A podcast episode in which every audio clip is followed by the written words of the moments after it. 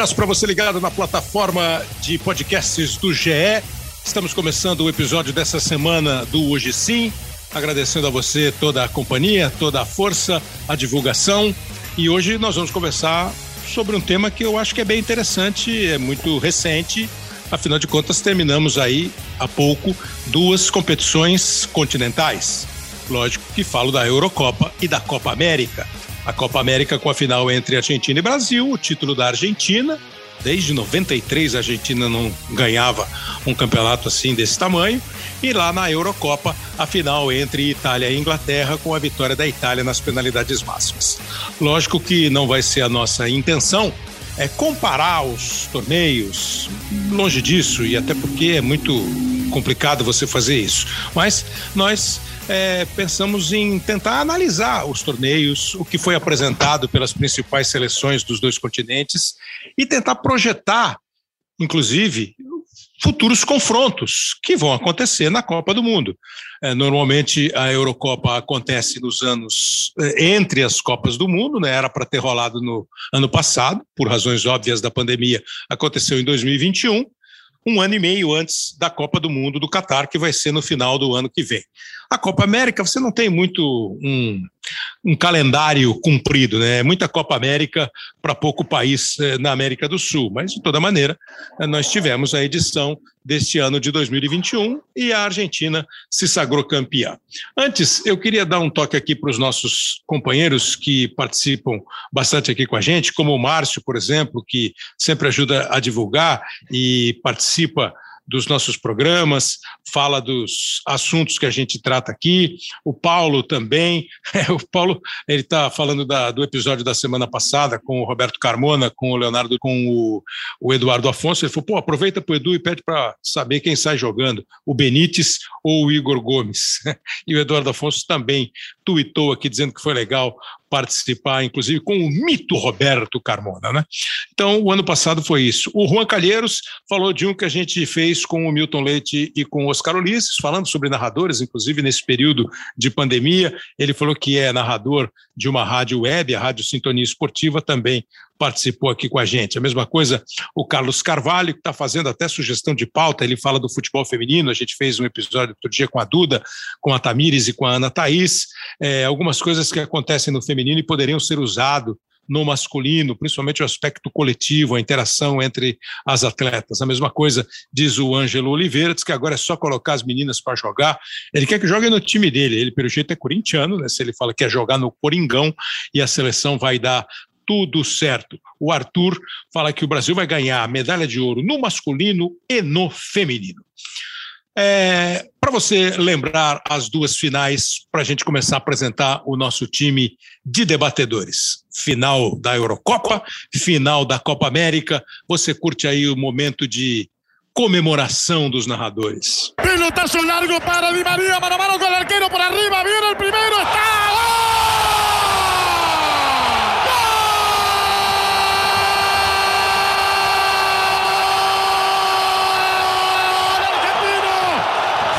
Fischio dell'arbitro, la rincorsa di Sakai, il tiro. Siamo! Siamo!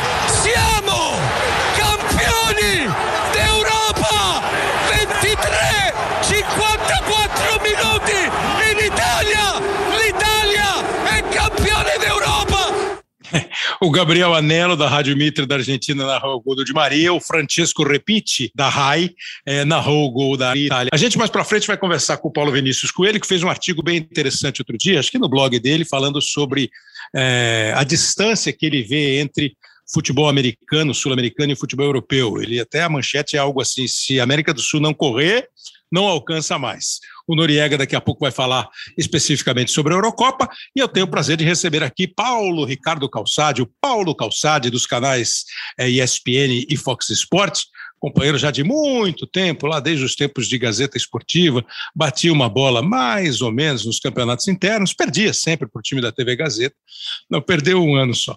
Mas o Paulo Calçade está aqui com a gente e trabalhou é, praticamente em todos os jogos da Copa América. Imagino também acompanhou a Eurocopa. Tudo bem, Calçade? Obrigado aí pelo tempo aqui para o nosso Hoje Sim. Olá, Kleber. Olá, pessoal. Poxa, é um prazer estar aqui. Obrigado pelo convite. Eu que tenho que agradecer. É, a gente tem uma história aí que começou lá na Castelíbero, né? Então faz tempo. Mas, sim, é, e muita coisa aconteceu desde então. Cara, Kleber, eu acho, assim, esse tema, eu acho que esses temas todos, acho que é, a gente tem que tratar urgentemente. Só observar e achar que são circunstâncias, elas existem. Claro que existem. Um, ganhar uma Copa do Mundo, você é que nem um condomínio, depende dos outros também. Então, uhum. é, eu sempre digo que o campeão é o campeão do mês de julho, do mês de agosto. Exato. Se fosse setembro, talvez seria outro. Ah, então uhum. você trabalha aleatoriamente? Não. Você tenta fazer o melhor para poder chegar bem à competição. E o que eu percebo, para mim. E, e inclusive, área... Calçade, desculpa até te interromper, eu tenho certeza que eu vou repetir muito isso nesse episódio. É, o futebol tem tática, técnica, estratégia, ciência, mas ele tem um imponderável, ele tem uma história escrita a cada jogo. E a questão de você ganhar nos pênaltis, perder na bola rolando, é, é, muito isso. Você é campeão daquele torneio. Isso quer dizer que o ano que vem, o mês que vem, o teu time vai ser uma porcaria? Não.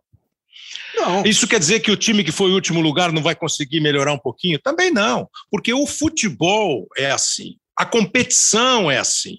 O esporte, claro. ele é basicamente de preparação, é, muito esforço, muito suor e a inspiração da hora, do dia, do jogo. Né? Por isso que eu já, é, é, nessa sua linha, eu percebo que você também nota uma diferença entre o que nós praticamos aqui na América do Sul e o que eles praticam lá na Europa. Isso garante a Copa do Mundo do Catar vencida por um europeu? Obviamente que não. Mas como é que você viu, por exemplo, o nível apresentado na Copa América. Você fez um monte de jogo, fez os jogos da seleção brasileira. Como é que você viu o futebol desenvolvido pelas seleções sul-americanas? no nível do futebol sul-americano de muito tempo, do futebol sul-americano que não ganha o Mundial desde 2002 e quando é que vai ganhar outra vez? Ganhou com o Brasil. Pelo seguinte, Kleber, eu acho que é, dentro disso que você falou, é o seguinte, a gente tenta minimizar risco. O que, que é? Preparar melhor o time, estrategicamente, mentalmente, é super importante. Quando você tem duas equipes muito parecidas, é, o que vai fazer a diferença? Pode ser uma concentração maior. Por isso que o Tite fica lá do banco o tempo todo gritando: mental, concentra, tal, porque um momento de vacilo, tomou o gol. O, o Lodge conseguiu se posicionar, errou um gesto que é levantar a perna, a bola bate na perna do Renan Lodge, não entra no espaço de Maria, talvez o jogo fosse. Uhum. É, então, o futebol tem isso, é, é, o aleatório também. A gente não faz o jogo, é, a ciência não está aí, as estratégias para controlar tudo, senão seria uma chatice.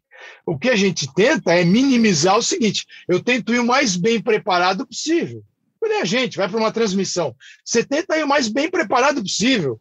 Sei lá, pode cair um temporal e não ter uhum. transmissão, uhum. mas você estava pronto. Então, eu vejo que a diferença, então, onde é que está? O futebol europeu percebeu há muito tempo que é preciso aprender, melhorar nos detalhes, e sabe que o imponderável está lá presente. Nós ainda acreditamos que é, o talento basta, mesmo o talento desordenado, junto o talento e vai, vamos ver o que dá. Tá aí a você amplia esse nós para todos os países sul-americanos? Todos, todos. Ou você, porque, por exemplo, quando eu vejo o Peru se classificar depois de tanto tempo para a Copa da Rússia, eu vejo no Peru uma evolução. Eu tenho para mim, Calçades, que hoje é tudo muito parecido. É, não é igual, mas é muito semelhante. Método de treinamento, observação para montar um time, disposição tática. Quantas vezes você ouve que o time está no 4-1-4-1, no 4-2-3-1, no 4-3-3, no 4-4-2? Isso tem uma variação é, que não me parece fundamental para você ganhar um campeonato. Ele é fundamental quando você sabe aproveitar quem você tem no teu elenco para escolher a é. maneira de jogar. Né? É Nós complexo. estamos muito atrasados. Você acha que todos os países sul-americanos, ou quando você vê a Venezuela evoluir um pouquinho, uh, o Peru chegar à semifinal, nada te, te faz crer que nós estamos acompanhando? Não, eu estou falando, estou falando dos grandes dos possíveis ganhadores de Mundial, Brasil, Argentina e Uruguai. Okay. Aí você tem os outros. Por exemplo, a Colômbia tem grandes jogadores que a gente admira e jogam no mundo todo. Esse uhum. futebol sul-americano que nós estamos falando é fornecedor de pé de obra para o mundo todo. Então, Dos grandes existe, times até. Existe até uma contradição. Você pega esses jogadores, eles jogam lá, o meio de campo do Brasil tem jogador. Você pegar a seleção brasileira pelos times: Manchester City, Juventus, aí você tem Paris Saint-Germain, Chelsea, tem Atlético de Madrid, United. É, tem o United, você tem Real Madrid, é, Manchester United, fala, porra, né? Você tem Gabriel Jesus é o City, você tem o Neymar o PSG, fala assim, peraí, é, gigantes. Porém, mas como que você não consegue transportar esses gigantes que nós fornecemos é, e transformar num grande time? Aí, Kleber, Por quê? É que nem... Por quê? Porque é como o Brasil. O Brasil é um grande fornecedor de commodities e de matéria-prima e produtos industrializados. Como é que nós a gente vende a matéria-prima e contrata e compra o industrializado? Por que não produzir o industrializado aqui com a mais alta tecnologia? Pois você compara o futebol? Comparo. Por quê? Porque é uma decisão de eu quero fazer. Então, a partir do momento que os caras lá, você pega a Itália, Kleber, a Itália é recheada de jogadores excepcionais que ganham a Eurocopa. Você fala assim, quero todos na seleção brasileira? Não. Agora, o Mantini, que, de uma Itália que não foi ao Mundial de 2018, é a campeã da Eurocopa, ou seja, em três anos, um bom trabalho, um trabalho um pouquinho mais direcionado, conseguiu tirar um time de uma profunda depressão, que é a Itália é gigante, não jogar o Mundial, para ser campeão europeu. Para assim, o que mudou em três anos? É um pouco de mais organização e é todo um trabalho desta desse que a gente diz que ele você tem o imponderável, o aleatório, mas a gente minimiza risco. Pô, taticamente está estruturado, tá. Tecnicamente tem um bom time, tem. Tem algum excepcional da primeira prateleira do futebol, Neymar, Cristiano, Messi, tá? Não tem. Tem jogador, não tem, Kleber. É o melhor exemplo, a Alemanha. Acho até que a seleção italiana, é sua percepção, com mais jogadores de times menos famosos dos últimos tempos. E, e de repente, está funcionando muito bem. Ah, então vamos para a Argentina. Vamos para a Argentina com o Depou, que está indo agora para o Atlético de Madrid, com o Lo Celso, que outro dia jogava no Betis, com jogadores que usaram a Copa América para falar assim: é, se olha a Argentina na Copa América, ela saiu do ponto A e avançou muito. Ela vinha de dois empates nas eliminatórias da data FIFA e nitidamente este mês junto serviu para evoluir. O que o Depou jogou na final foi uma enormidade. Aí tem encaixe, Aí você fala, então o Depô agora é o meio de campo mais sensacional da Europa. Ele, o Pogba está no chinelo do. Não, não está, mas é o seguinte: ele serviu para a seleção e ele, a seleção conseguiu tirar o máximo. Aí tem o lado psicológico, o, o, lado de grupo. O futebol é isso. Agora, certezas, Kleber, produzir certezas e verdades é muito difícil. O que tem é as crenças que a gente busca. Você acredita no quê? Eu acredito que o caminho é por aqui. E o outro? É por ali. Os dois podem ganhar? Os dois podem ganhar. E quem está certo? Quem ganhou? Agora, só quem ganhou.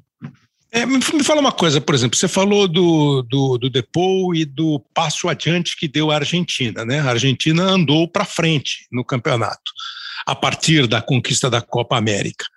Ninguém duvida da camisa, tirando o Fábio Sormani, ninguém duvida da camisa da Argentina, da possibilidade de, de ganhar o campeonato da Argentina, de um super extra maravilhoso, espetacular que é o, o, o Messi, é, mas faltava mesmo aquela sensação de time forte. Ao mesmo tempo, de tudo isso que você falou, do minimizar o erro, é, do, de, de, de, valorizar o emocional, que é um trabalho, e de aproveitar a característica dos jogadores, eu insisto, que foi um trabalho feito pelo Mantini, o Scaloni tem essa bola toda? Não. Como que não. a Argentina conseguiu? Será que é um Messi que muito afim de tudo conseguiu e, e se projeta um futuro para a Argentina dentro daquela. Ela foi campeã, a campeã de julho. Eu não sei o que ela vai fazer na eliminatória Sabemos. em setembro, na Copa do Mundo lá em novembro de 2022. Mas é, é, o argentino está sorrindo com a seleção, independentemente do título, mas com o que ele viu? O argentino, Kleber, percebeu que a, aqueles, aquelas décadas sem títulos elas desapareceram. com o título de uma Copa América. E você observando o que significou a Copa América para o Messi, é, a maneira como foi tratada a Copa América por eles, e a Copa América, nessa loucura toda de o evento em dois países, não tem, de repente o Brasil abraça, e ela aumentou o tamanho da Copa América, por incrível que pareça, porque era uma Copa América no Brasil, do Sim. Brasil, é um carimbo, é diferente de a Argentina foi campeã da América na final contra o Peru. Porra, em Buenos Aires. Pô, bacana, né? Já deu uma aliviada, né? Mas é, não, Brasil no Brasil é diferente, Kleber, não tem jeito. Então, aumenta o feito. Aumentando o feito, você pode produzir internamente algumas ideias. Olha, também não dá para variar muito. Você fala assim, neste ano e pouco que falta, o Scaloni vai criar uma nova equipe. Não, ele vai pegar essa agora e tentar levar até o Mundial e melhorar é, nós estamos numa outra situação. Se tivesse vencido a Copa América, as certezas estariam estabelecidas aqui. Agora restam algumas dúvidas. Se pegar entre o Casimiro e o Neymar, tem quatro vagas. É. Então, dono? No, no, no, eu também acho que não. Eu acho que, aliás, eu, eu cheguei a ouvir para mim, para mim, esse é o grande enigma da seleção brasileira. É, você pode achar que o Thiago Silva deve ou não deve ser titular por causa da idade. É, você não tem como não achar que o Marquinhos é titular da seleção. Você pode discutir se é o Renan Lodge, se é o Alexandre, se eles vão resgatar o Felipe Luiz. Você pode achar que o Daniel Alves está na mesma situação do Thiago, é, ou se é o Danilo, ou se vai aparecer o Gabriel Menino, o Emerson, né? Você viu um militão aparecendo, quer dizer, aí no gol, falar a verdade, né? Ah, vai jogar o Alisson, vai jogar o Ederson, vai jogar o Everton. Você não vai ficar enrugado por causa do goleiro. Sofrendo. Né? Não vai sofrer. Mas acho que desse meio-campo para frente, nós temos os nossos problemas de criação de jogada, de aproximação, de ultrapassagem, de entrosamento. Acho até que a ideia do Tite de mudar a escalação é uma ideia saudável mas daqui a pouco ele vai precisar definir qual é o time que ele imagina seja o time para melhorar. E eu acho que o Tite, eu não sei o que você pensa do Tite, acho que o Tite é o cara ideal para fazer isso nesse momento. Eu acho que o Tite merecia ser técnico da seleção depois da Copa de 2014, assumiu em 16, perdeu um jogo, ele perde muito pouco na seleção. Eu sei que é pesado perder nas quartas de final da Copa e na final da Copa América em casa, mas ganhou a Copa América, ponteia ali, eliminatória. Aparentemente não tem adversário no mesmo nível aqui na América do Sul, tirando a Argentina. Mas o que então pega? Qual é esse buraco que você aponta? É um buraco por falta de gente para preencher o buraco? Por falta de convicção do treinador? Por que temos esse buraco? Bom, primeiro ponto, Kleber, eu vejo que você não tem. Eu não gosto de falar independência de Neymar, porque quando você tem um cara desse nível. falar independência, falar independência parece que é tudo é muito pobre. Não, você tem o, você tem o cara. Claro. O problema é não ter nenhum. Você tem. Bom, então, um ponto legal. Mas dá para ser campeão sem um desses daí? Dá. Eu, eu gosto de ver o todo. O todo é. Falta a gente criar um ambiente menos tóxico para o futebol aqui no Brasil. Ah, então é isso porque não ganhamos? Kleber, não existe a resposta única. Não há. Única. Ó, é o 4-1 para o 4-3-2. Ah, isso vai ganhar a Copa. Não, mas isso é parte. É, talentos. Nestas quatro vagas, a gente produzia é, pelas beiradas do campo, jogadores que jogam na beirada, driblando, somos produtores desse tipo de jogador.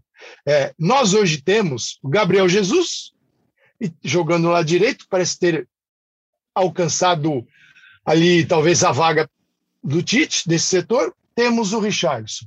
Pergunta: são jogadores encantadores, olhando por esse ponto de vista do um contra um, que são caras que bem estruturados, o drible, ninguém está falando aqui, proibido driblar, o drible. Não, Kleber, você tem dribladores, você quebra, você arrebenta a organização é. do adversário. não é nem não proibido, posso... nem só permitido, é necessário. Eu, necessário. Eu só não posso é fazer como alguns treinadores fazem aqui, não é o caso do Tite, é assim, organizar pro, pro, no Brasil, a ideia de organizar um time é defensivamente. E você é. ouve, e do meio para frente, eu libero. Aí você encontra uma defesa com cinco. que o outro também organiza, né? A defesa. Também o organiza. Também.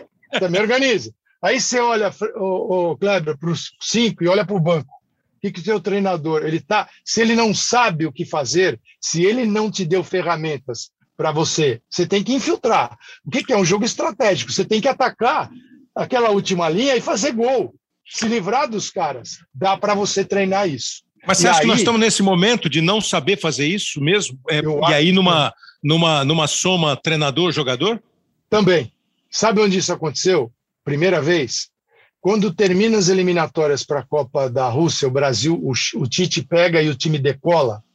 Se ele pudesse, ele jogaria a Copa do Mundo na semana mês seguinte. seguinte claro. A, ali havia um momento de brilho. Se ele poderia ter sido campeão daquele mês. Uhum. Aquele brilho da seleção era uma novidade e um encantamento que poderia muito bem levar à disputa de título. O tempo passou, chegou aquele amistoso contra a Inglaterra, desfalcada, com uhum. cinco zagueirões lá no fundo, e o Brasil bateu no muro. Nós temos uhum. um problema no centro do campo, que é de organização, é, de, de, de gerar jogadas, porque a hora que você pega Casimiro e Fred e vai para um terceiro, Paquetá, legal, mas nós não estamos falando de algo muito grande. O em Casimiro, termos de nome, você vê opção? Eu acho que o Casemiro ninguém discute. Eu até já ninguém discuti, discute. mas hoje eu até já discuti, Pode. eu, mas hoje eu já não discuto mais. É, você Gerson, vê nomes, seria o, Gerson, o nome, né?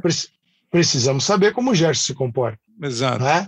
Com a bola, sem a bola, se o Brasil ficar seguro, se o Brasil chega à área. Tem um jogador que eu gosto de ver, e agora, Kleber, acho que a gente está numa situação de testar liderança das eliminatórias, vai se classificar com o pé nas costas. Nós não temos intercâmbio com europeus. Praticamente, vamos ter, acho que, duas datas FIFA para amistosos e eliminatórias até a Copa uhum. do Mundo. Ou se usa esse tempo bem, ou nós vamos chegar desse jeito. Uhum. Eu vejo um jogador na Olímpica que me, me interessa. Se ele vai ser, se ele vai se entender ou não, é o Claudinho. É o Claudinho. É. Por quê? Pelo movimento pelo abastecimento que ele dá no centro do campo, ele ao lado de Gerson, pode ser, com Casimiro tal, o Neymar. Agora, as nossas outras posições, precisamos talvez encontrar alternativas. Não temos no Gabriel Jesus esse jogador encantador, não temos no Richarlison. O time de 94 ganhou a Copa do Mundo naquelas circunstâncias com muito menos talento talvez do que a gente tenha hoje. Tinha o, o Romário, Romário, e tinha um time que jogava para o Romário. Romário, você vai decidir, nós vamos jogar para você. Deu certo. 2002, Ronaldinho ainda. Ali tinha um monte. Ali tinha um Ronaldo monte. Fenômeno, que justifica o nome, e Rivaldo. E os dois e laterais Mar... voando, né? E o Marcão, que jogou para cacete na Copa.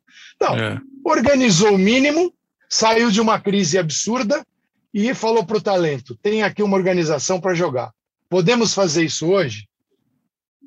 Saímos de Neymar, vamos buscar quem? Não temos. Então é organizar. Agora, encontrar a resposta. Sim, precisa. Faça isso, que o Brasil será campeão. Não aí dá. a gente vai, a gente vai, todo aquele início, nós vamos jogar fora. De claro. entender que tem uma coisa. O futebol tem uma coisa muito chata, muito chata, chama adversário. Eles são terríveis. Eles são terríveis. Atrapalha tudo.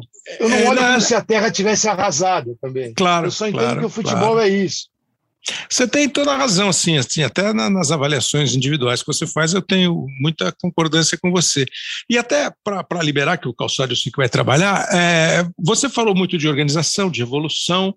Outro dia eu ouvi José Calil, outro filósofo do jornalismo esportivo, dizendo assim: Bom, vem falar para mim que se o Brasil pegar a Dinamarca ou a República Tcheca não vai atropelar? Eu acho que atropela. Eu não sei se atropela mas acho que o Brasil tem condição de passar pela Dinamarca e pela República Tcheca, que fizeram boa jogo. Eurocopa. Então, dá, dá jogo. jogo. Mas eu acho que dá jogo com a França, dá jogo com a Itália, dá é. jogo com todo mundo, porque a França nem para a final foi e acho que hoje individualmente é melhor. Você vê na Europa, o que você me disse agora há pouco, que aqui na América do Sul você vê muito pouco de evolução. Você vê os mais fracos ficando menos mais fracos, é, fortalecendo um pouquinho dentro do que eles podem. E que os grandes, a Argentina está emocionalmente bem e o Brasil não é terra arrasada, mas precisa melhorar.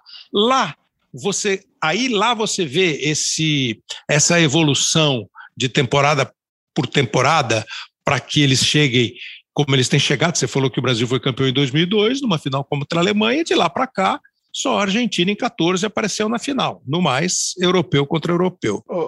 Ô, Kleber, existem gerações boas em alguns países, elas acabam. A Alemanha foi campeã do mundo, agora está trabalhando para tentar criar uma nova geração.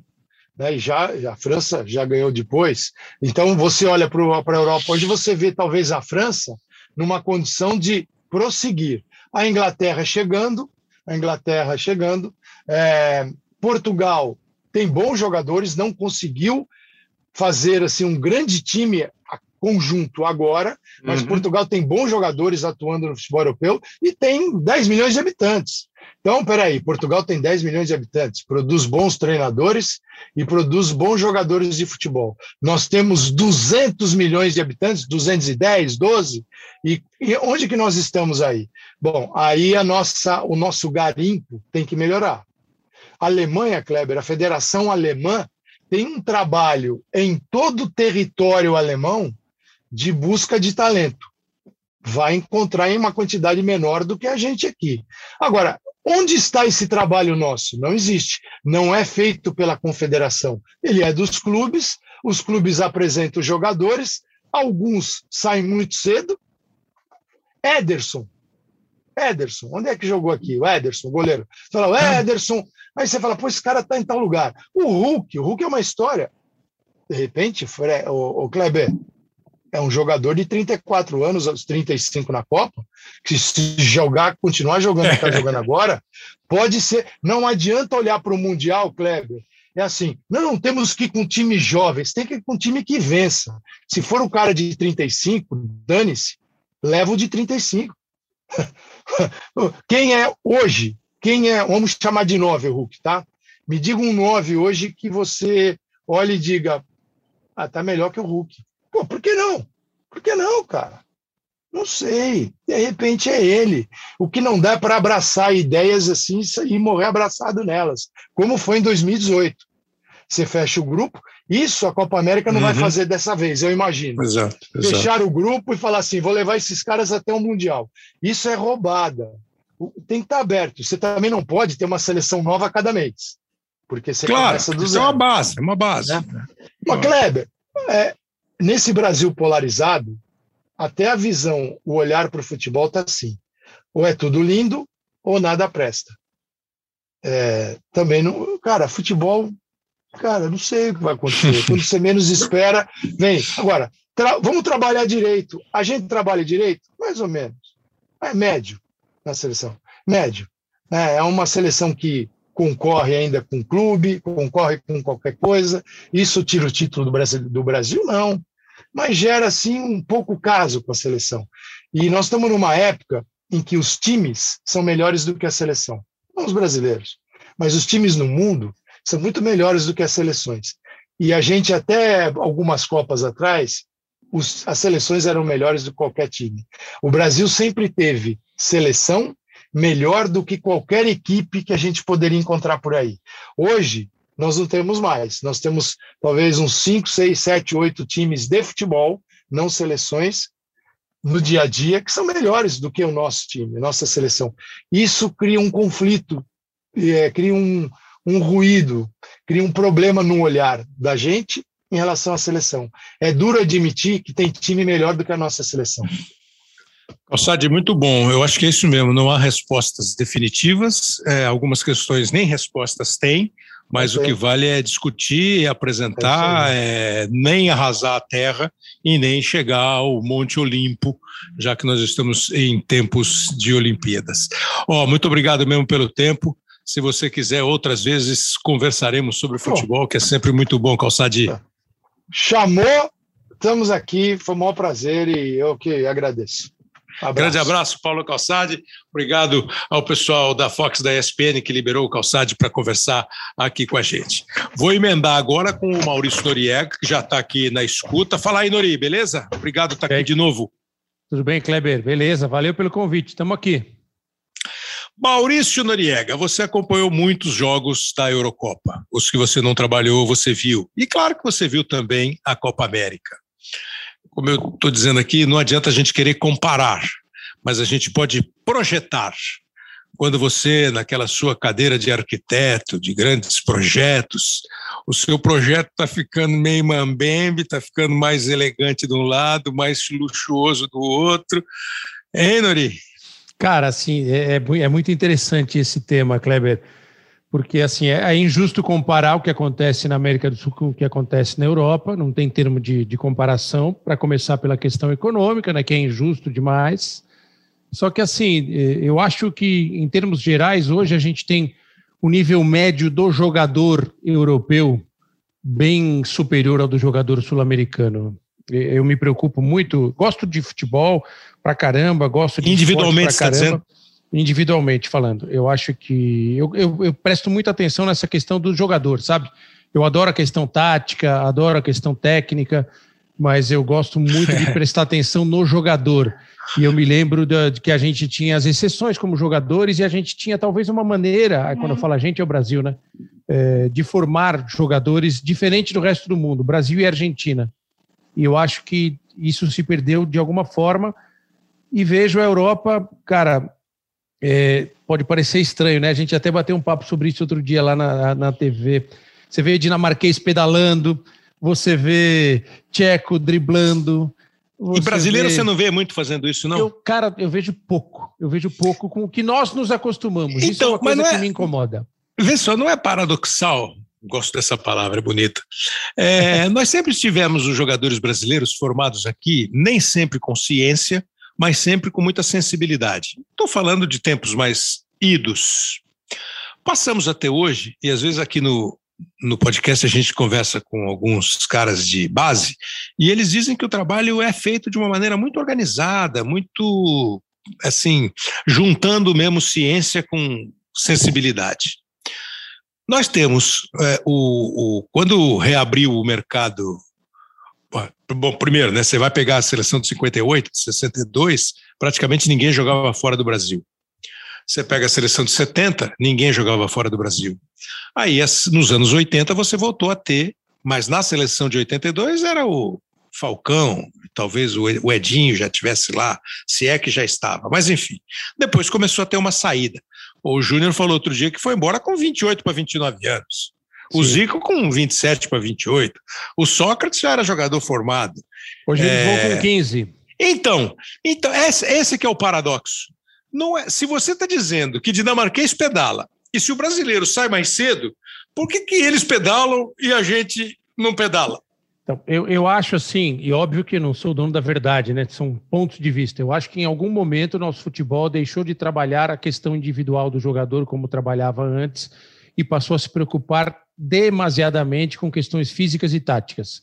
Não é, por, não é por achismo, é por conversar muito com jogadores, com treinadores hum. que têm contato com a base. Eu tive a sorte e a honra de trabalhar muito com o Murici quando ele teve com a gente. O Murici uhum. pensa muito dessa forma. É, a Acha formação do jogador. A formação do jogador ela se perdeu em algum momento em detrimento dessa formação também da questão tática, de organização, de ocupação então, de espaço. Isso mas eu, eu vou te fazer uma tá pergunta. Está acelerado não... demais no Brasil.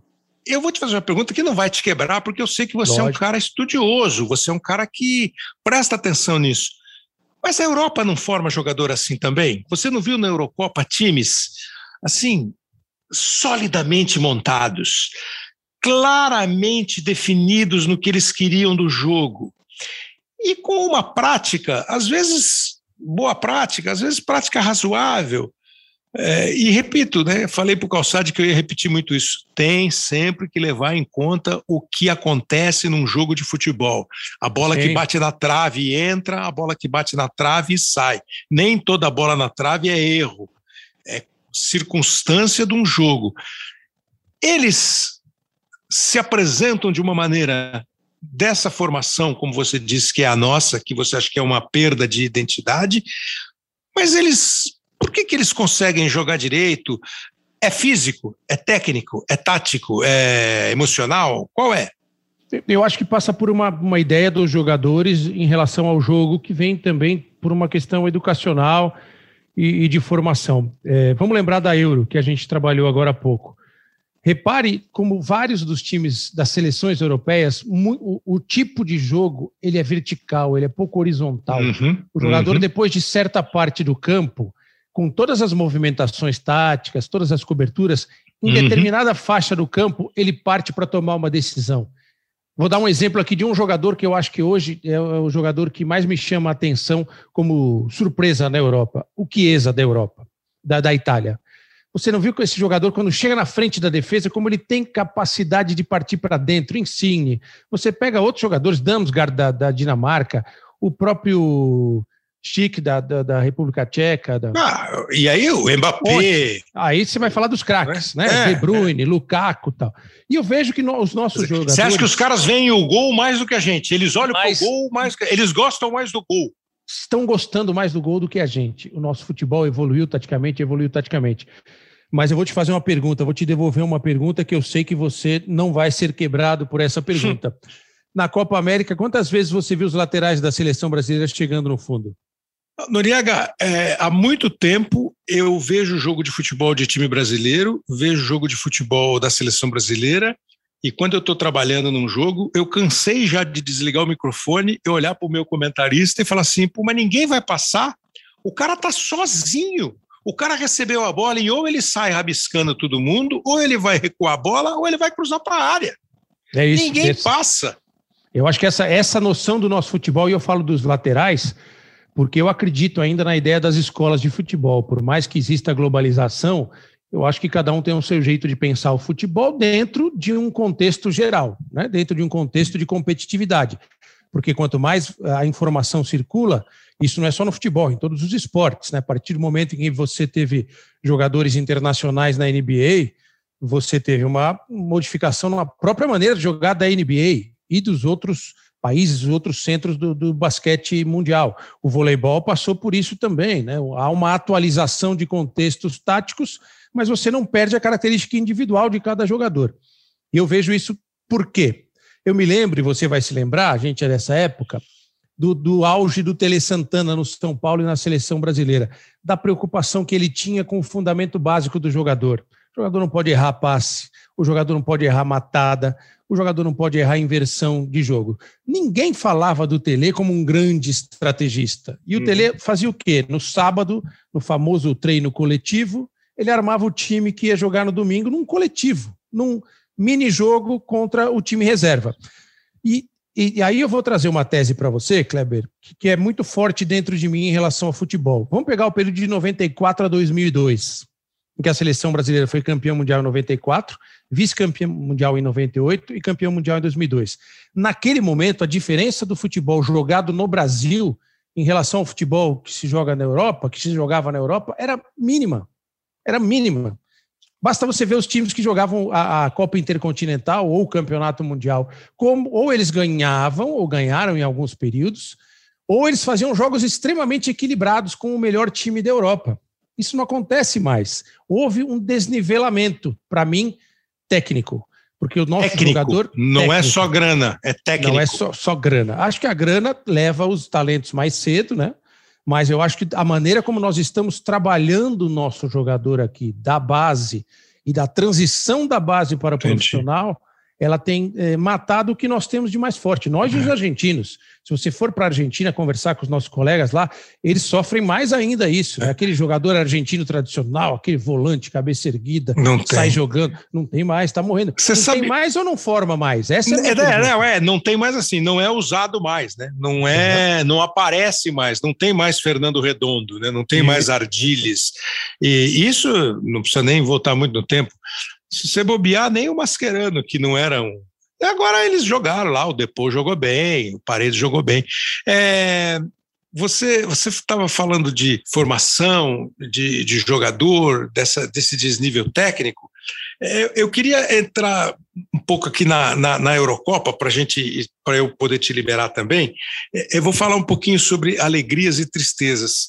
É, a, a gente separou aqui para você ficar só com um lado alegre, para a gente falar mais sobre os times, uma reportagem. Falar da, da tristeza também. Tô tranquilo, o papo tá ótimo, podemos ficar uma, um tempão uma, aí. Uma reportagem da Marina Isidro, é, que ela, o tom é a vergonha de não ter ido à Copa da Rússia, para alegria com a seleção do Mancini, ela que acompanhou a Eurocopa lá na Europa. A Itália que encanta na Eurocopa e chegou à final, viveu um dos piores momentos da sua história nos últimos anos. Passou por uma reconstrução e a tristeza virou orgulho. A vergonha por terem ficado de fora da Copa do Mundo da Rússia deu lugar a sorrisos desde que o técnico Roberto Mantini assumiu em 2018. Divertir-se é a base. Se divertir é a base de tudo, de qualquer trabalho. Se conseguirmos fazer mais gols que os adversários, fico mais feliz, disse o treinador. Assim, eles vão para a decisão contra a Inglaterra, com um belo futebol e muito bom humor. Claro que você percebeu que foi a reportagem que ela fez antes do jogo entre Itália e Inglaterra, que a Itália ganhou nos pênaltis. Lógico que todo mundo quer se divertir. Quanto mais você puder trabalhar se divertindo, mais você vai render, mais você vai ser feliz, mais, menos você vai se estressar. Eu só não sei se isso é muito possível no futebol. É, você, você se diverte como princípio. Vamos nos divertir. Mas lá dentro você viu um monte de italiano com cara de quem estava sofrendo nos jogos é. finais, até na, na própria decisão. É, a Itália é uma gigante do futebol. O exemplo italiano se espalha de que maneira no futebol europeu? Ou você acha que há muitas, como vocês gostam de dizer hoje, prateleiras diferentes? Eu acho que a Itália, ela é o processo da Itália passa por, por tudo que aconteceu no futebol europeu. É, ela vai espalhar essa mensagem, mas ela bebeu da fonte da Espanha, ela bebeu da fonte da Alemanha, ela observa o que acontece no campeonato inglês, ela observa o que acontece na Euro. Agora, a Itália não jogaria como jogou essa Euro, Kleber, se ela não tivesse um jogador como Chiesa, se ela não tivesse um jogador como Insigne, se ela não tivesse um lateral como Spinazzola, que é um atacante que virou lateral. Então, é, eu acho que essas características individuais, quando elas caem na mão de um treinador que gostava de jogar bem, né, que a gente sempre fala da história da Sampdoria dos anos 90, de, de uma época em que a Itália tinha, como sempre teve grandes jogadores, né, eu acho que essa mensagem ela, ela se espalha mais. E, e então você acha que... que a Itália, a Itália é menos essa história de que o Mancini muda o futebol italiano e é mais o Mancini que gosta do futebol divertido, aproveitar quem ele tem no elenco para fazer um futebol que diverte? Sem dúvida, eu vejo dessa forma. Não adianta você ter uma ideia se você não tiver os atores para executar. Né? No caso do, do, esporte, eu vejo dessa forma. Você pode pensar, vou armar um time super ofensivo, um time de criação no meio-campo, se você não tiver os jogadores que executem essa ideia. Essa Itália encantou a todos nós, principalmente por esses jogadores. E também muito pelo Jorginho, que eu acho que é um meio-campista de grande qualidade, é, moderno, que tem aqueles caras que os jogadores gostam de dizer que enche o campo, né? Parece que uhum. o campo fica menor com ele. Eu, eu vejo muito dessa forma, Kleber. E eu, eu penso, eu vejo assim a tática. Para mim, a tática em qualquer esporte, ela existe para que o, a individualidade de cada atleta possa servir melhor ao coletivo. Uhum. Então não adianta você bolar a melhor tática do mundo se essa tática vai interferir na característica individual de cada jogador. Uhum. Os grandes treinadores, os grandes estrategistas, eu acho que são aqueles que conseguem perceber claro. dentro da individualidade daqueles atletas como eles vão montar claro. um sistema de jogo para tirar o melhor deles todos. Grosseiramente, né? Garrincha domina a bola e toca para trás. Não, aí não põe o Garrincha. Então, mas isso é uma discussão que a gente tem pouco, porque eh, às vezes me parece que o jogador brasileiro, de qualquer nível, hein?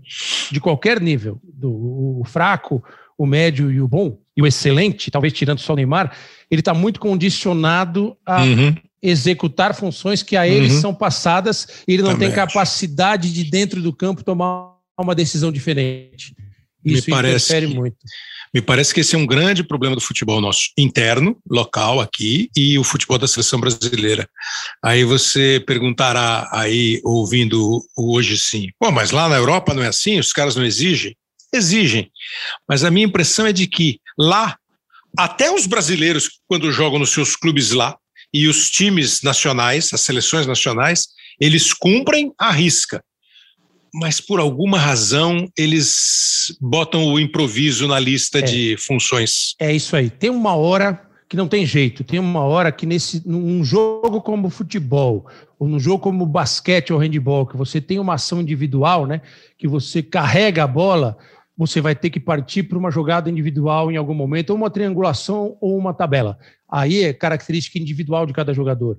Aí você tem movimentos táticos de um sistema de jogo que são válidos, que são fundamentais. Mas eu vejo cada vez menos o nosso jogador quando a bola chega na parte final lá do campo, no último terço, como a galera fala hoje, você não vê um cara que nem o Chiesa fez, como o Insigne fez, como o Damsgaard fez em alguns jogos, como fez o Sterling e só não fez na final uhum. da Euro, por exemplo, como passou a fazer em, em alguma parte o, o Kane ou alguns jogadores da, da, da, própria seleção espanhola, muito jovem ainda, né, em alguns momentos. Isso me chamou muito a atenção. E eu, eu não quero acreditar que gente, os nossos jogadores perderam essa capacidade acreditando que os nossos não perderam, os de lá adquiriram. É, nós temos no, no, calendário que foi modificado pela pandemia, daqui a um ano e meio a Copa do Mundo.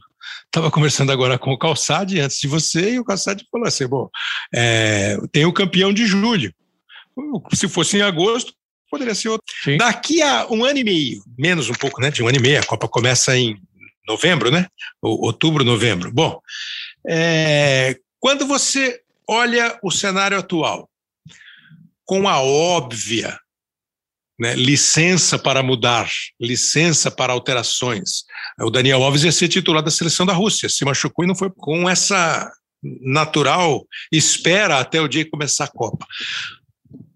Você vê chance, não é chance, porque chance sempre há, você acha que os brasileiros, os argentinos, eventualmente os uruguaios, crendo que os três estarão na Copa, o suor deles vai ser vai encher muito mais balde do que o suor europeu para ganhar uma Copa do Mundo. E desses europeus que nós vimos na Euro, com decepções, com mudança, a Alemanha tem novo técnico já, é, a Inglaterra subiu, mas fica com esse trauma, poxa, perdi de novo e a França, e a Espanha mesmo que você citou. Qual é o teu desenho, o teu mapa? Hoje, Clara, o mapa da Copa. Kleber, a Copa do Mundo é um mês perfeito na vida da pessoa. É um mês em que tudo dá certo. Quem imaginava que a Croácia fosse chegar na final da Copa do Mundo da Rússia? Acho que nem os croatas.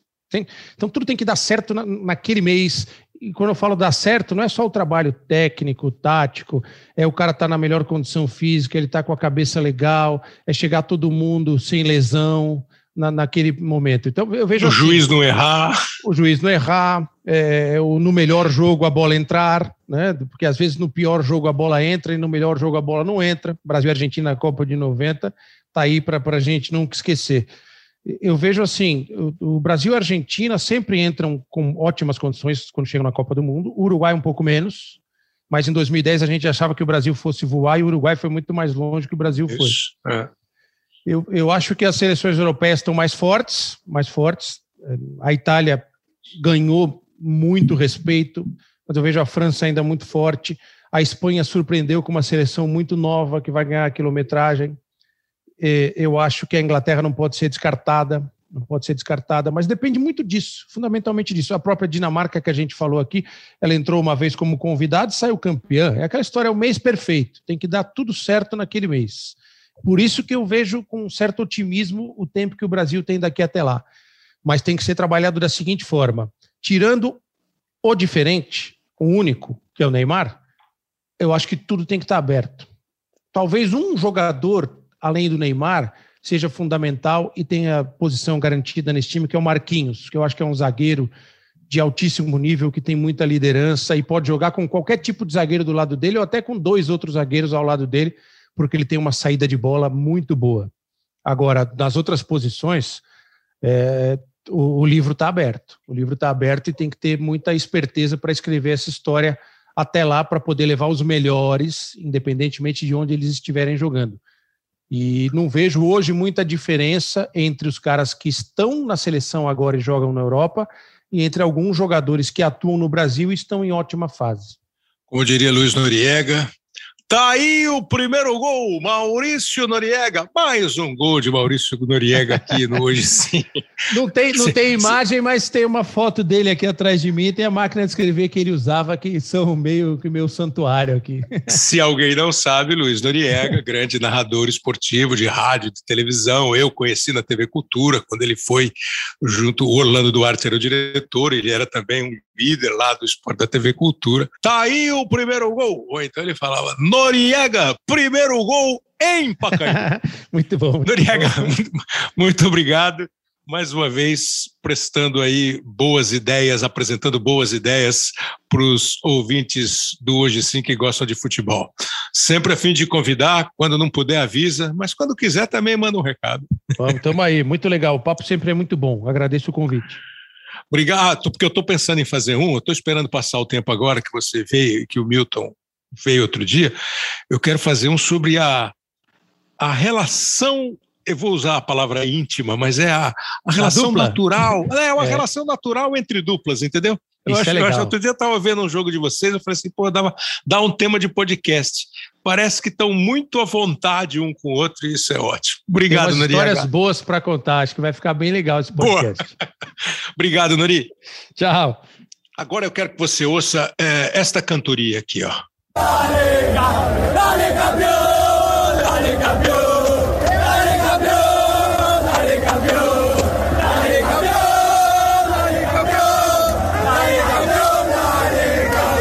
Esse Dali Campeão em espanhol foi ouvido também em italiano.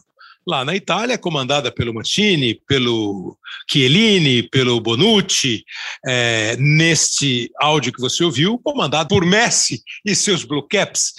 Messi com o time argentino gritando campeão. Você imagina o peso que o Messi tirou é, das costas. Se não foi totalmente tirado o peso, acho que foi um peso bem. Agora ficou bem mais leve a Argentina campeã com o Messi, o que ele não tinha conseguido ainda. Eu estou falando de futebol profissional e o máximo, que é muito, foi o vice-campeonato é, da Copa do Mundo. É, faz diferença? Não, não faz. Não faz, porque você já ouviu isso, né? O Zico não foi campeão do mundo, o Platini não foi campeão do mundo, o Cruyff não foi campeão do mundo, é, e o Messi pode não ser campeão do mundo. O Cristiano Ronaldo não foi campeão do mundo, e um monte de outros jogadores muito menores tecnicamente do que eles foram campeões. Mas eu botei essa música é, e lembrei da Itália para fazer uma pequena provocação para o nosso próximo convidado. É, ele joga muito e ele está sempre no time aqui do, do Hoje Sim, quando ele pode. Mas também escreve diariamente, desenvolvendo, talvez com mais vagar, com mais tempo, com mais argumento, os seus pontos de vista. E eu vi a manchete e mandei para o Léo Bianchi, o produtor aqui. Ó esse, esse aqui do Paulo Vinícius Coelho, o popular PVC eu não vou lembrar textualmente, mas era algo assim: se a América do Sul não correr muito, não alcança mais. Foi mais ou menos isso mesmo que você escreveu, PVC. Mais uma vez, bem-vindo. Tudo bem, Kleber? Prazer estar com você. Sempre. O, eu, eu, sabe que a coisa mais surpreendente que eu. Assim, a gente estava discutindo muito na segunda-feira sobre o nível técnico da, da Copa América versus Eurocopa. E, e a Copa América tem Messi versus Neymar. Uma coisa que me surpreendeu foi quando eu prestei atenção na última final da Copa da África. E aí você fala, nossa, mas era Marres contra Sadio Mané. Para que, que você uhum. precisa ver Messi versus Neymar em Brasil e Argentina? Por que, que a gente precisa ver Senegal e Argélia para ver Sadio Mané versus Marres? Se a gente não tomar cuidado, não tem importância nenhuma a seleção brasileira a seleção da Argentina. A gente vai, a gente está ficando no segundo escalão. E, na verdade, por que, PVC? Por que não tem importância nenhuma? Eu entendi perfeitamente o raciocínio. É, não adianta você ter o Messi e o Neymar quando os outros 22 fazem com que você tenha um grupo menor do que o grupo que tenha Modric e companhia, né? Que eu acho que nem é o caso a Croácia. Por que que estão ficando irrelevantes Brasil e Argentina? Eu acho que assim, eles ainda não ficaram. Então, quando eu falo isso, estou mais tentando fazer um, um sinal amarelo para dizer, uhum. cara, vamos acordar aqui, vamos trabalhar conceito, trabalhar forma de, de, de montar equipes, mas, assim, o futebol mudou no, em dezembro de 95, quando foi assinada a Lei Bosman, quando o Bosman certo. ganhou a sentença. Uhum. E a partir dali você passou a ter grandes centros de conhecimento na Europa, porque todos os jogadores da Albânia à Rússia, passando pelo Brasil e pelo Senegal, têm o mesmo nível de tecnologia, de tática, de Perfeito. técnica. Então você pega a seleção da, da Albânia, que ganhou de Portugal e da França um ano e meio antes da final da Eurocopa, entre França e Portugal, e ela tem jogadores que atuam em vários desses países. O conhecimento se espalha pela Europa. E a gente não está, sabe? Eu vou dar um outro exemplo. Mas, mas você acha que o Brasil, por exemplo, o Brasil, por exemplo, não, adqu... não adquiriu, ele pode ter adquirido. Você acha que o Brasil não está utilizando esses ensinamentos? O Brasil não está nesse clube de que estamos todos fazendo mais ou menos a mesma coisa? O Brasil está entre os seus jogadores, mas o Brasil não está como comunidade do futebol. Internamente é, gente... ou de uma maneira Internamente. ampla? Nós todos. Nosso futebol aqui. Uhum. É, eu digo, é, eu estou nos, nos, inserindo nisso. Você, eu, o torcedor da padaria que vai para a rua discutir por que, que não demitiu o Rogério Senna ainda. Entendi. Entendeu? E, e a gente não está conseguindo fazer com que os conhecimentos para formações de equipes uhum. transitem. Isso vai até o gramado. Vou, dar um exemplo. Quando começou Você sabe, América, mas não tem tempo de aplicar. É um pouco isso, mas assim, a, a, a, gente menospreza alguns conhecimentos. O caso do gramado é a segunda Copa América em três anos no Brasil. É a segunda Copa América em 2019 e 2021, 2019 e 2021, no caso, que o, o Messi, o Scaloni o Tite reclamam da grama. Né? Em 2019 foi flagrante aquele lance de Argentina e Catar, que a bola bateu no morrinho, saltou, o Messi pegou de canela, jogou na lua e depois uhum. saiu reclamando do gramado da Arena do Grêmio. Ah, por que, que a gente não, não cuida das coisas básicas de conhecimento que tem a ver com futebol. Aí eu estou dizendo pelo seguinte: quando começa a Copa América e a gente começa inevitavelmente a comparar com o nível da Eurocopa, eu começo a conversar com gente das comissões técnicas, comissão técnica da seleção brasileira. Por que, que é diferente? Aí eu ouço duas coisas. Bom, primeiro, a nossa marcação aqui é mais de encaixe. Ela é mais agressiva. Por isso tem mais falta aqui, também porque os árbitros aqui marcam mais faltas. Mas a marcação é mais agressiva, o espaço diminui. Na Europa, hoje, se marca por zona, zona pura. E aqui você encaixa na zona e persegue individualmente. A marcação agride mais. Então você tem menos tempo de bola rolando. Aí você tem outra coisa que é você ter que domar uma bola num gramado sul-americano, em vez de dominá-la. Na Europa, você domina e toca. O jogo é mais veloz. O jogo é mais veloz principalmente por esses dois fatores. Um fator tático, que é a nossa maneira de jogar, somos mais agressivos na marcação, e um fator que tem a ver com grama. Com grama. Assim, eu não posso permitir que o meu jogo seja mais feio. Claro. O do meu prédio aqui, o, o Kleber, virou para mim outro dia, ele é rubro-negro. Virou e falou assim: Não, eu quero ver a Eurocopa, eu quero ver Portugal, estou torcendo para Portugal. Mas por quê? Não, porque é outro patamar. Ele falou, ele, o Bruno Henrique falou: é outro patamar. É outra coisa. Você vê a Eurocopa e vê a Copa América, é outra coisa.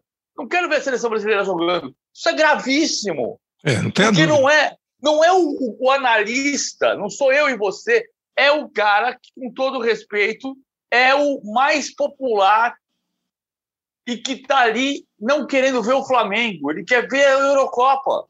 Claro, e, e, e assim. perde o seu torcedor, o seu consumidor. É, o, o alicerce, a base do negócio. Mas, assim, disso que você falou, por exemplo, é, acho que é muito mais profundo mesmo do que quem joga bem e quem joga mal. Porque eu sempre fiquei muito incomodado quando eu via um, e vejo até hoje, um cenário feio nos nossos estádios.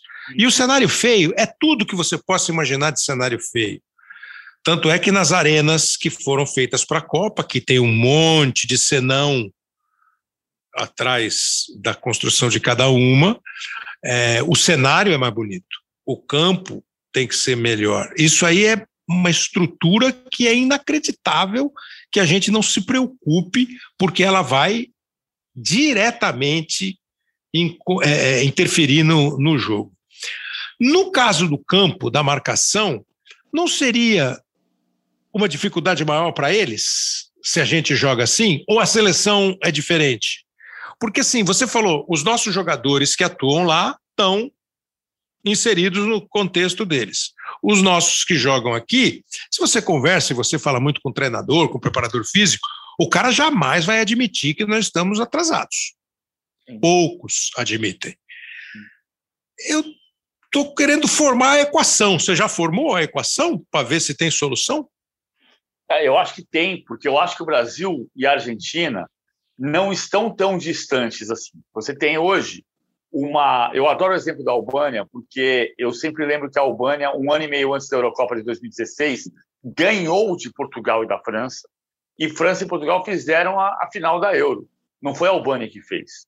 Então, por mais que você espalhe conhecimento, você tem ah. times que são mais fortes. O Brasil e a Argentina estão no bolo. O Brasil não vai chegar como azarão na Copa do Mundo. O Brasil vai chegar como candidato, não como favorito. Vai chegar como candidato ao título. Mas o que eu estou preocupado é com como nós temos que mostrar para as pessoas que cada vez mais têm acesso à informação que nós fazemos parte do mundo. Porque as pessoas, como o Fabrício rubro-negro, que torce para o rubro-negro do, que está na portaria do meu prédio, ele não está querendo ver o Flamengo quando tem Eurocopa rolando. Isso é muito Mas ele te grave. disse por quê, não? Ele disse porque ele falou porque é outro patamar. É outro esporte. É, é uma frase que a gente reproduz. E você acha que é outro esporte? Então, assim, no cerne daquele teu texto, acho que foi no blog, né? Não foi no foi jornal, blog, foi no, foi blog, blog, né? Foi no, blog. No, no, no cerne do teu texto, eu entendi direito. Você falou que se a gente não correr atrás, a gente não alcança nunca. E aí você é talvez tenha usado isso. Nós vamos ficar irrelevantes para o mundo do futebol. Mas essa irrelevância é uma relevância na hora de discutir futebol, na hora de ter uma palavra ouvida no mundo do futebol ou é na hora de jogar futebol? É de jogar futebol, mas assim, ainda não é assim. Ainda não é assim. Mas está ficando cada vez mais grave. A gente não tinha quatro Copas do Mundo seguidas vencidas por europeus, e agora nós temos. Então, o que eu estou querendo dizer é o seguinte: se eu disser para você, pô, eu queria ver o jogo Marreis, Marreis contra Sadio Mané. Putz, tem um jogo sensacional hoje. eu responderia para você. Mané. Eu responderia para você, pô, PVC, eu vou gravar e vejo depois. Não, então. Mas se for Manchester City e Liverpool, você vai ver. Eu acho que eu vejo Agora, se for, Argélia, se for Argélia e Senegal, ah, você está de brincadeira comigo. Entendeu? Sim. Eu não preciso ver Brasil e Argentina para ver Messi contra Neymar. Eu posso ver Barcelona e Paris Saint-Germain. Ok, é, é... Mas, vai chegar, mas vai chegar uma hora. É, é, é perfeito. Eu acho que esse aí é um problema que as confederações nacionais de futebol de todos os países precisarão resolver com os seus clubes. Porque se a, se a UEFA não tivesse gritado, eles tinham feito uma, uma revolução lá no, no, no torneio europeu, Sim. ia ficar menos espaço ainda para seleção. O cara ia querer ver menos ainda a Inglaterra e mais ainda o City. Né? É que acho que tem uma outra. É, é, há países e países, né? há países muito mais é, benevolentes, né? são muito mais. Eles aceitam muito mais um momento ruim, eles até se unem na dor, etc. E, tal. e a gente aqui ganha um campeonato e no dia seguinte a gente vai, o time ganhou o campeonato. Né? É, é, é, que é mais ou menos o seguinte, Kleber. O que é assustador é o seguinte: a gente sabe que a globalização é um processo inevitável. E a gente é, sempre foi periferia do mundo. A gente sempre foi o subúrbio do planeta. Acontece que no passado, você falava. No futebol não era, não. Não. A gente nasceu numa geração anterior à, à geração do meu filho, que tem 21 anos, por exemplo. Aí já é. Então, já é. é. O, em 79, você assistia Sírio e Bosna na final do Mundial de Clubes de Basquete. E você tinha certeza tinha que a gente podia ganhar. E você tinha expectativa que em 1980 o Brasil fosse para a Olimpíada brigar por medalha. Verdade. Em 89, a gente via a NBA e falava, cara, não tem nenhuma relação com Ravel Franca e Sírio. Verdade. Aí a gente faz, a gente nos anos 80, você podia assistir uma prova de Stock Car, mas você sabia que o grande piloto brasileiro estava correndo em Hockenheim, em Spa-Francorchamps, em Monza, em Monte Carlo. E quando ganhava a corrida, ele, ele destilava com a bandeira do Brasil e você falava: o Brasil venceu, olha que genial. Isso está acontecendo com o futebol. Então, assim, o problema é que a gente vai ver o Brasil representado quando um jogador brasileiro ganhar a Champions League. Então, mas PVC, eu acho que você tem. É, é, é muito coerente o raciocínio, que se aplica muito ao nosso futebol aqui. Eu sei que você é um defensor da valorização do Campeonato Brasileiro. Você acha que o Campeonato Brasileiro precisa ser muito bem trabalhado, burilado, melhorado, né? Isso é fundamental para o futebol brasileiro. Aí os outros torneios todos virão orbitando em um grande campeonato brasileiro e são ótimos. Inclusive a, a Libertadores. A Copa do Brasil, a Libertadores, e a Libertadores poderá crescer ainda mais com um campeonato forte, com os times, enfim, tudo que acontece lá. Porque lá o campeonato, a Liga dos Campeões, tem importância. Se eventualmente você chegar para o Guardiola e falar assim: você tem que decidir, quer ganhar o inglês ou quer ganhar a Liga? Talvez ele diga que queira ganhar a Liga. Ele eles, mas eles têm um outro mundo, eles têm um mundo sem fronteira. A Inglaterra do Guardiola agora não, mas eles têm um mundo sem fronteira, eles têm um torneio, é, é diferente. Só que chega uma hora, então eu acho que o seu raciocínio é correto. Só que chega uma hora que o time do Marrez e o time do Mané, Mané. vão ceder jogadores para a seleção da Inglaterra. Não estará o Marrez, não estará o Mané, não estará o Salah, não estará o De Bruyne. E essas seleções vão montar. E eu queria que você pensasse agora em termos de seleção nacional. Eu acho que elas não vão acabar. Elas vão continuar jogando Copa do Mundo, é. jogando Eurocopa.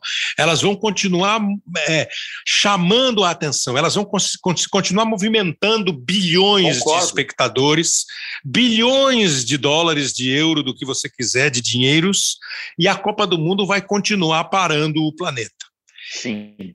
E talvez, se você perguntar para o Guardiola, o Guardiola é um caso à parte, mas se você perguntar para o Guardiola, você quer ser campeão da Liga dos Campeões pelo City ou você quer ser campeão do mundo dirigindo uma seleção nacional? Espanha, eu tenho dúvida, eu tenho dúvida do que ele responderia. Eu acho que é. ele responderia.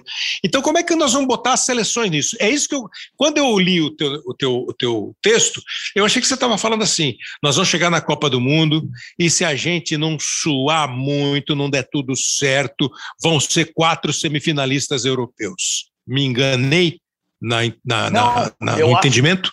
A tendência é essa. Então a gente precisa investir em conhecimento. Eu vou dizer um, um exemplo. Casagrande, por exemplo, acha que o Guardiola deveria ser técnico da seleção brasileira. Eu digo que ele nunca será, porque ele ganha 11 milhões de reais por mês. E o Brasil não vai pagar 11 milhões de reais por mês. Desculpa aí, não tem esse dinheiro não, aqui. A não ser que ele, a não ser que ele tiver num momento assim absolutamente só pensando é. em futebol. Porque a economia do futebol é a economia dos clubes. Há muito tempo na Europa, o, o Arrigo Sacchi foi dirigir a Itália quando era decadente. O, o Trapattoni, quando era o melhor Sem técnico dúvida. da Itália, não dirigia a seleção da Itália. O, Brasil o, técnico, é um país... da, o técnico da Alemanha não virou o, o Klopp. É, exatamente. É, virou o Flick, porque o Flick é acessível e conhece e gosta de seleções. Agora, o, o X da questão é assim, quando você diz por que o Guardiola não é técnico da seleção brasileira? Eu pergunto ao contrário. Por que a gente não inventa um Guardiola aqui? Por que, que eu não posso ter um, criar um Guardiola aqui? Porque o X da questão é que o Brasil não tem dinheiro para pagar o Guardiola. Mas o Brasil tem conhecimento de futebol para ter o melhor técnico do planeta. Concordo. Os melhores técnicos do planeta. Eu preciso investir em conhecimento. Eu preciso investir em tecnologia, mas em conhecimento. O Brasil supostamente inventou a marcação por zona. E em firmeza seleção... de princípios, né, Paulo? Eu, eu, eu, tento criar esse cara e eu vou dar chance desse cara a praticar. Claro. Não, mas eu preciso criar três, quatro para poder ter um. Claro, claro. Entendeu? É assim, se você pensar, a Itália foi campeã da Europa na Inglaterra. Pensa, a Inglaterra não tem um técnico inglês campeão da Inglaterra desde 1992. Os últimos dez técnicos campeões da Inglaterra, três vezes foi o Guardiola e três italianos. A Inglaterra festejou títulos da Itália com o Chelsea, com o Leicester e com o Manchester City. Ah, e teve técnicos estrangeiros. Teve o Capelo na seleção, teve o Erickson na seleção, teve estrangeiros no comando da ah, seleção. Ah, agora, eu, a Espanha tem um caso exponencial. O Guardiola é o maior técnico do planeta. Eu preciso. O Brasil é um centro. Eu converso com o Jonathan Wilson. Eu adoro conversar com. O Jonathan Wilson é o autor da pirâmide invertida. Eu toco mensagens por e-mail com ele. Eu, o Jonathan Wilson, eu, certa vez eu perguntei para ele assim: as pessoas acham que tática é defesa. E ele fala: e o Brasil está fora, da, tá fora da tática porque as pessoas olham para o Brasil como um mercado que sempre teve os grandes jogadores e por isso nunca investiu em estratégia. E ele responde: não, o Brasil foi um centro mundial de tática até os anos 80 ou até os anos 70. A seleção brasileira de 70 ela é antecessora do futebol total da Holanda. Lógico, lógico, lógico. Então, e isso, assim, cara, por que, que a gente tinha um grande centro de conhecimento de futebol a ponto de você dizer que a, o plano de desenvolvimento para ganhar a Copa do Mundo de 70, que passava pela preparação física, foi concebida na Escola de Educação Física do Exército, na URCA, e a gente hoje fica olhando para os caras e batendo palma. É, eu, eu, já, eu já falei para a CBF várias vezes, cara, como é que Guardiola vai para Buenos Aires na palestra e nunca veio para o Brasil? A CBF até se movimentou três, quatro anos atrás, trouxe o Bielsa. O Bielsa foi um dia fantástico. O Bielsa saiu da Praia da Barra e foi a pé até, até o prédio da CBF, porque ele é folclore, ele foi caminhando, adorando a paisagem. Podia ter sido assaltado ali na, no Alvorada, mas ele foi a pé. E, e, e foi uma palestra maravilhosa. Agora, como é que o Guardiola dá três palestras em Buenos Aires e não dá uma em São Paulo, no Rio de Janeiro? É. É inacreditável, cara. Eu preciso criar um centro de conhecimento de futebol no país do futebol. Aí não, eu vou me colocar no mundo. Eu vou me colocar no mundo. Aí vai ser importante ver a seleção brasileira jogar. A seleção brasileira tem que ser inovadora, tem que ser surpreendente, tem que ser vibrante. Como nos anos 2000 o cara fez aquela Nike fez uma campanha mundial com o slogan Joga Bonito. O que, que era aquilo? Era passar para o planeta inteiro dúvida, a imagem do futebol do Brasil. Futebol Hoje, brasileiro. A gente está batendo palma para inglês dançar. Agora, PVC, até vou fazer uma propaganda aqui. No episódio 90 do nosso Hoje Sim, a gente conversou sobre tática, é, conversou com o Falcão, conversou com o Losetti e conversou com o André Fury, que que foi o tradutor né, do livro do, do, do Wilson, né, do livro da, é. da Pirâmide Invertida. Então, se você quiser, vai lá que o papo também foi muito legal. Agora, para a gente encerrar, eu eu fecho com você. Tô quase, tô quase, é, tô quase lançando a sua candidatura para é, presidente. Não, não, não vou lançar para nada. Mas eu acho que você tem toda a razão. Nós temos uma defasagem de conceitos, de cenário, de cenário físico mesmo tal. Mas eu queria agora para você encerrar o episódio pensando no que você viu de Copa América, do que você viu de Eurocopa, levando em conta as mudanças que o tempo provoca num time, num jogador. O campo, você falou muito de estrutura, e eu fico pensando também no jogador. O seu antecessor aqui no episódio foi o Noriega e falou muito de jogador, falou muito de decisão, falou muito de decisão de campo. A minha dúvida é assim: você acha que essas decisões de campo elas só podem ser exercidas, amparadas por uma tática? Você acha que está nos faltando isso? E como é que você vê lá fora? Porque assim, eu já conversei isso com você. Você uma vez falou para mim assim: nós estávamos vendo um show do lindo e eterno Rodrigo Rodrigues, ele ia tocar a banda, você falou assim, a gente discute futebol muito superficialmente, muito rasteiramente aqui no Brasil. Eu me incluo, eu, acho... eu me incluo. Não, é, nós todos, nós todos, acho que você tem razão. E esse rasteiro, ou esse superficial, ele fica assim, ah, quando era assim. Ah, o jogador não faz aquilo. Ah, hoje é tudo muito pasteurizado. O europeu é cintura dura. Não é mais. tem cintura dura lá e tem cintura dura aqui, tem malemolente lá e tem malemolente aqui. Então eu queria que você também falasse um pouquinho assim do que você viu para o campo e o que pode acontecer com a bola de cristal de Paulo Vinícius para a Copa do Mundo. Ah, o ano passado, ah, quando estava no ápice da pandemia, ah, não que a gente não esteja no ápice ainda, mas estava pior. Passou aquele. A gente tinha disponível no streaming o Last Dance do Michael Jordan. Uhum. Aí eu vi o quarto episódio, que é aquele que mostra o Phil Jackson com o auxiliar dele da Universidade da Carolina do Norte, que eu esqueço o nome, que inventou a teoria dos triângulos. Sim. E imediatamente eu lembrei do Cláudio Mortari. O Cláudio Mortari foi o técnico do Sírio, campeão mundial em 79 e técnico da seleção brasileira nos né? Jogos Olímpicos de Moscou. Em 83, o Mortari deu uma entrevista para Placar dizendo: o futebol vai ficar igual ao basquete. E eu olho o futebol hoje e falo assim, cara, ele foi brilhante. O Guto Ferreira disse que o futebol está igual ao handball, que virou um jogo de transição. Mas eu digo do basquete por quê? Porque você tem aquela percepção do jogo de basquete dos anos o, 80. O, o técnico é Tex, Tex Winter, talvez? Tex Winter, Tex Winter. Ele era técnico da Universidade da Carolina do Norte e foi assistente do Phil Jackson e inventou a teoria dos triângulos uhum. uh, que foi um jogo que o basquete foi até começar essa era de, de, de, de linha de três, que você faz 60% dos pontos de linha de três, uh, não estou dizendo precisamente a porcentagem, você tinha essa teoria do, das triangulações, porque o espaço é mínimo. E o futebol passou. É, é, é, não era tão comum nos anos 80 a gente ver times que subiam inteiros para o campo de ataque, sabe? Barcelona Internacional, e você está vendo o Barcelona no campo de ataque, a bola vai para o lado direito e volta no armador e volta no lado esquerdo. Parece uma armação de basquete. E você tem um time inteiro no campo de ataque e outro inteiro no campo de defesa. Futebol não era assim. O que mudou no futebol, e é isso que a gente precisa estudar, como aplicar a condição de deixar o teu melhor jogador em condição de drible.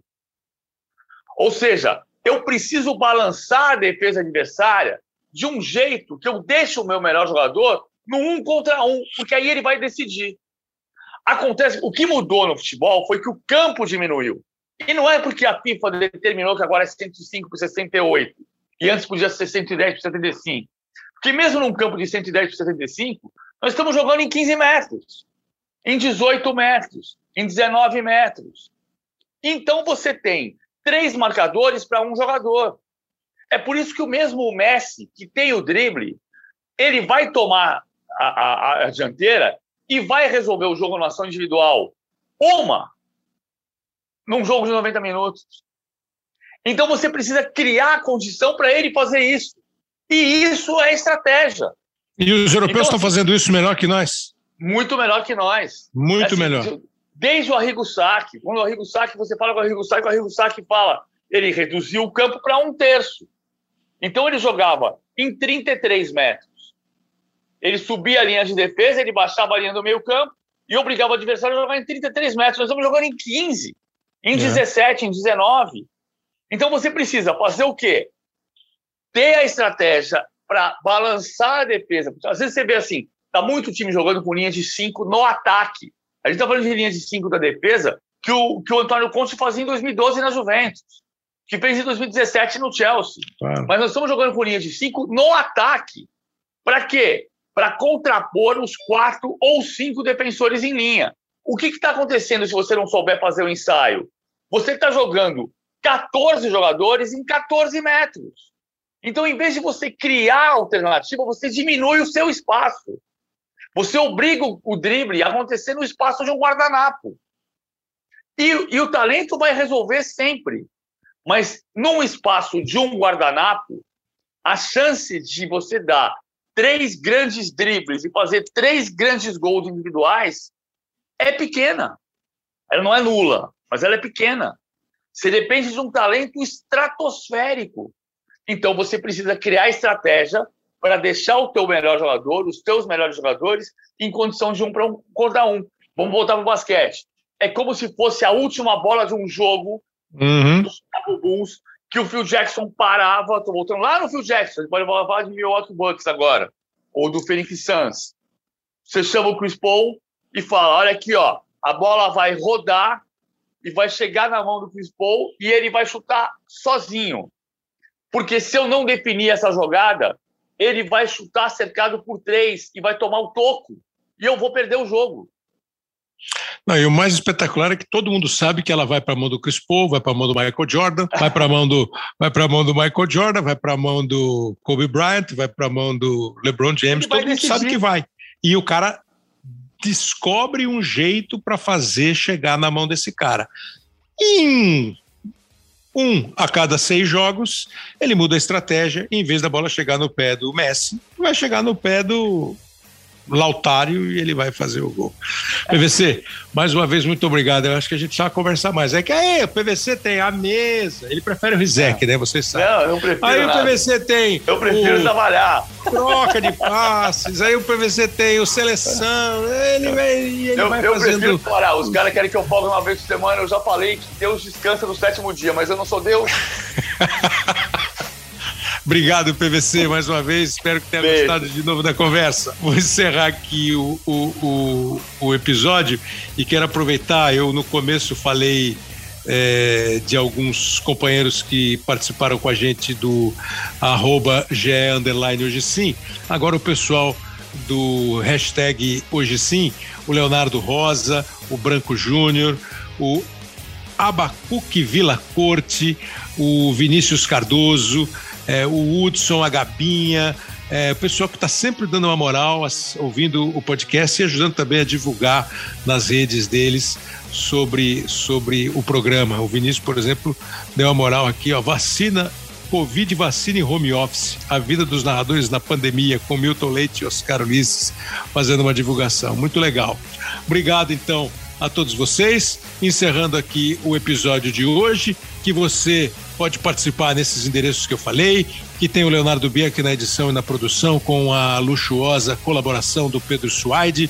O Rafael Barros e o André Amaral são os coordenadores da plataforma de podcasts e você ouve no GE ponto globo barra hoje sim, você vai direto no hoje sim, se você puser barra podcast, você vai achar todos que estão à sua disposição além também das outras plataformas, dos outros agregadores e no app da Globoplay. Se você baixar o app da Globoplay, você vai ver é, várias atrações, vários podcasts e inclusive o Hoje Sim.